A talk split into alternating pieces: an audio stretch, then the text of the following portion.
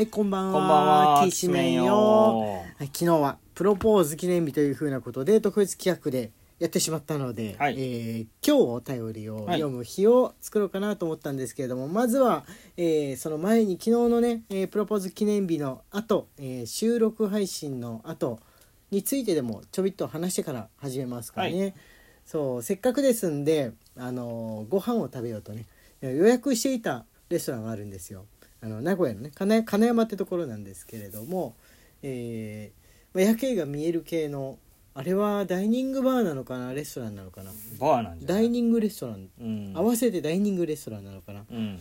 はい。あのー若い子の若い子がデートに使う若い子のスポットかなっていう風なつもりで予約しました。おしゃれな店でしたでしょ。はい。はい、行ってみたら割と若い子が来るところに来てる俺って若いと思ってるおじさんが多かったっていう。客層だったんですけれど、あれで俺と同じぐらいのおじさんがまだ若いぞっていう雰囲気でお酒を飲んでるなっていうのうん。はちょっと気にはなったんですけれども、ね、おしゃれな店ではあったかなと、うん。あったかなと。思ったりどうでしたか？こうくんなんかあのーぐったりしてたんですけれどもお酒飲んだからね。お酒飲んだからうん。なのかな。あビールか。ビール飲んだんでしたっけね、うん。それまでねあのちょっと歩いて買い物とかをしてね小1時間ほど買い物とかをして、えークレープとかもおやつに食べたりとかしたんですがう、ん。それのそれのせいでこんなぐたっとしてるんだろうかとか思ってたんですけどクレープを食べるまではまだこうくん元気があったんだけどいやでも気圧下がってるなって感じあったよ。あーそれで今日のこの雨ですからね、うん。今日はもう完全にねぐったりモードで体頑張って動かしてる感じはあるんですけれどもね、皆さんの地域でもどうでしょうか？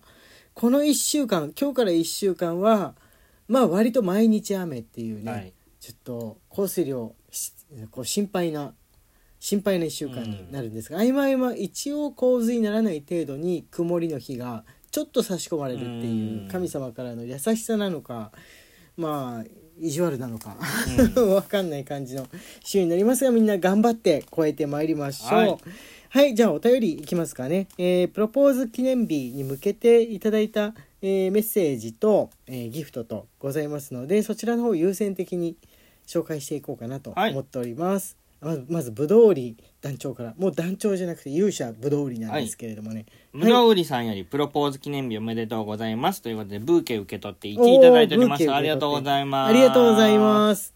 はい。こうこのブーケとかあれですよね。今ちょうどジューンブライドで、えー結婚に関係するギフトがはい。割とある時だからなんかこれよいこれよい感じでね、うん。あの他にもねいくつかあります。結婚絡みのギフトで送ってくださっている方々もいます、はい。パッチさんより、えー誓いますか？1位いただいております。牧師さんのねはい。ギフトですよね。誓いますか？こう永遠の愛を誓いますかのやつですよね。はい。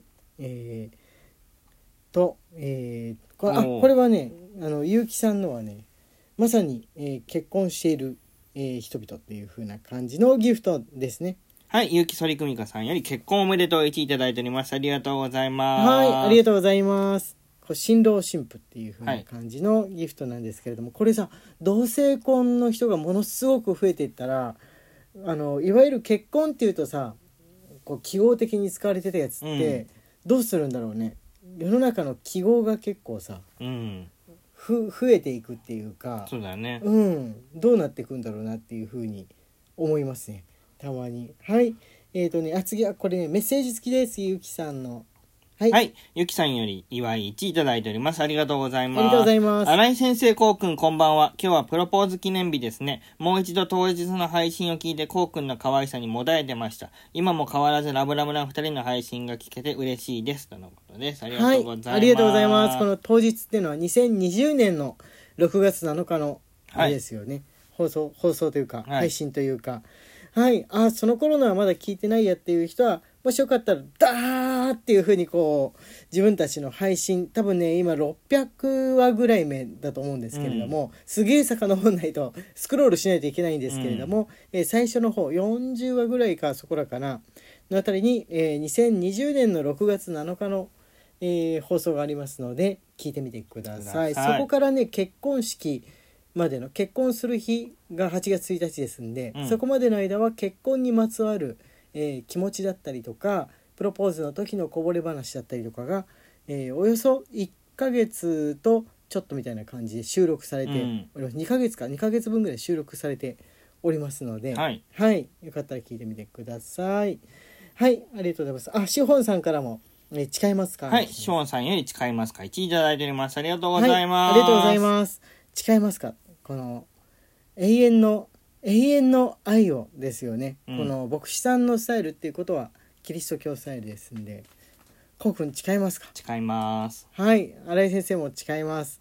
来年もこうして、えー仲良くプロポーズ記念日。そしてまずは来年の前にね8月1日の、えー結婚記念日ですね。うん。結婚記念日配信を、えー送りたいということを誓いますはいあ結婚のね結婚じゃないプロポーズに関してのお便りばっかり読んでたらなんか吉野さんが大丈夫？っていう風な感じの、えーお便りを送ってきたんでこれも読んでみましょう。はい、吉野さんより美味しい棒1いただいております。ありがとうございます。はいありがとうございますお疲れ様です。こちら手術終わりました。本調子ではないですが、ご飯が美味しく食べられる程度の状態です。また落ち着いたらメッセージいたしますのでよろしくお願いいたします。とのことです。あーあーあのね吉野さんあのー手術に至るまでっていうのは何の病気にかかって何がとか書いてあるかなと思ってツイッターの方を見見たんだけれども、うん。何も書いてなくて唐突にあの手手術でしばらくお休みしますが 大丈夫？大丈夫、まあ、大丈夫だからこうして書いてくださったんですけれども、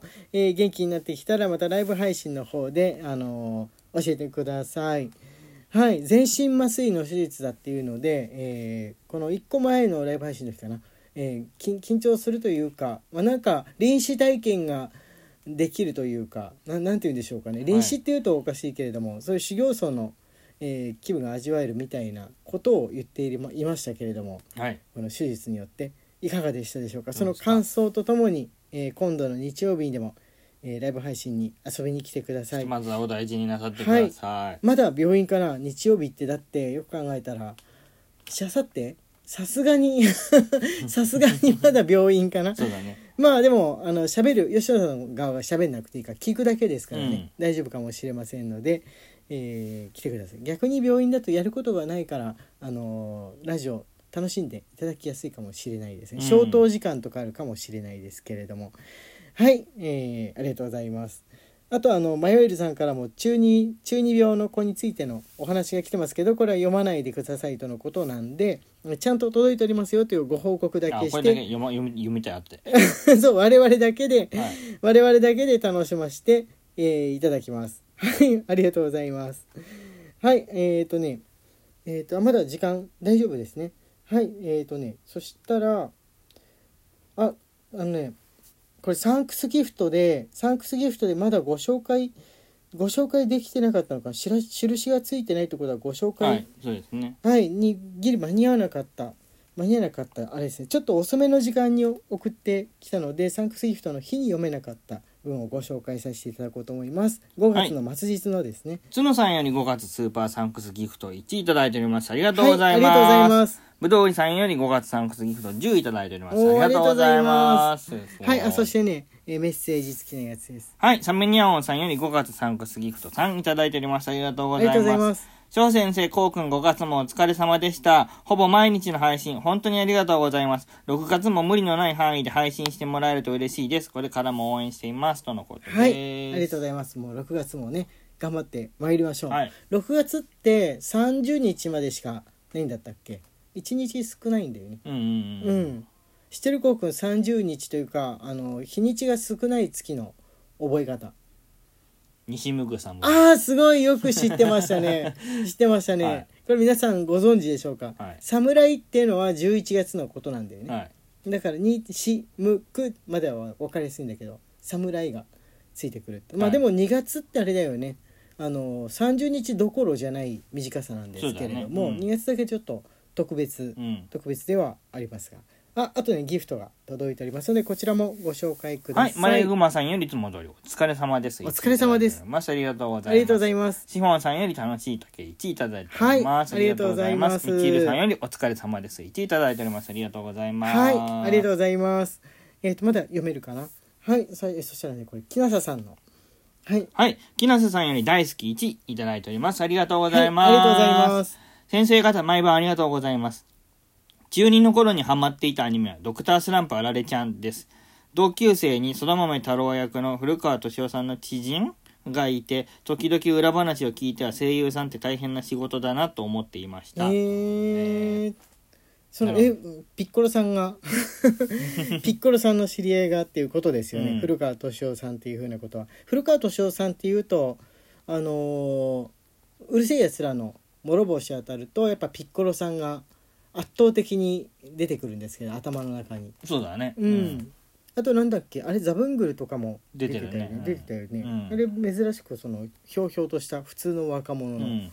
えー役なんですけれどもそうだその前太郎も古川敏夫さんでしたっけうね、ん。はい。え中2の頃に行ってそんなえそんな頃まであられちゃんってやってたっけ？あられちゃん最後の頃なのかな？ね、どうなんでしょうね。あーでもそんなそんなぐらいなのかな、うん。そこから、あのードクタースランプへと移行していくわけなんですからねあのドクタースランプがねドクタースランプが始まったのが自分自分の歴史で言うと中2の時なんですようん。でもすぐには別にアニメになんないから多分中3かそれぐらい高1かそれぐらいからなったのかな、うん。はい。木下さんもそんな感じの流れでしょうかね、うん。はいって言ってるうちに時間がやってまいりました。え皆さんからのお便りお待ちしております。荒井家のきしめんトークでした。明日の明日は漫画のトークかフリートークかしますかね。はい。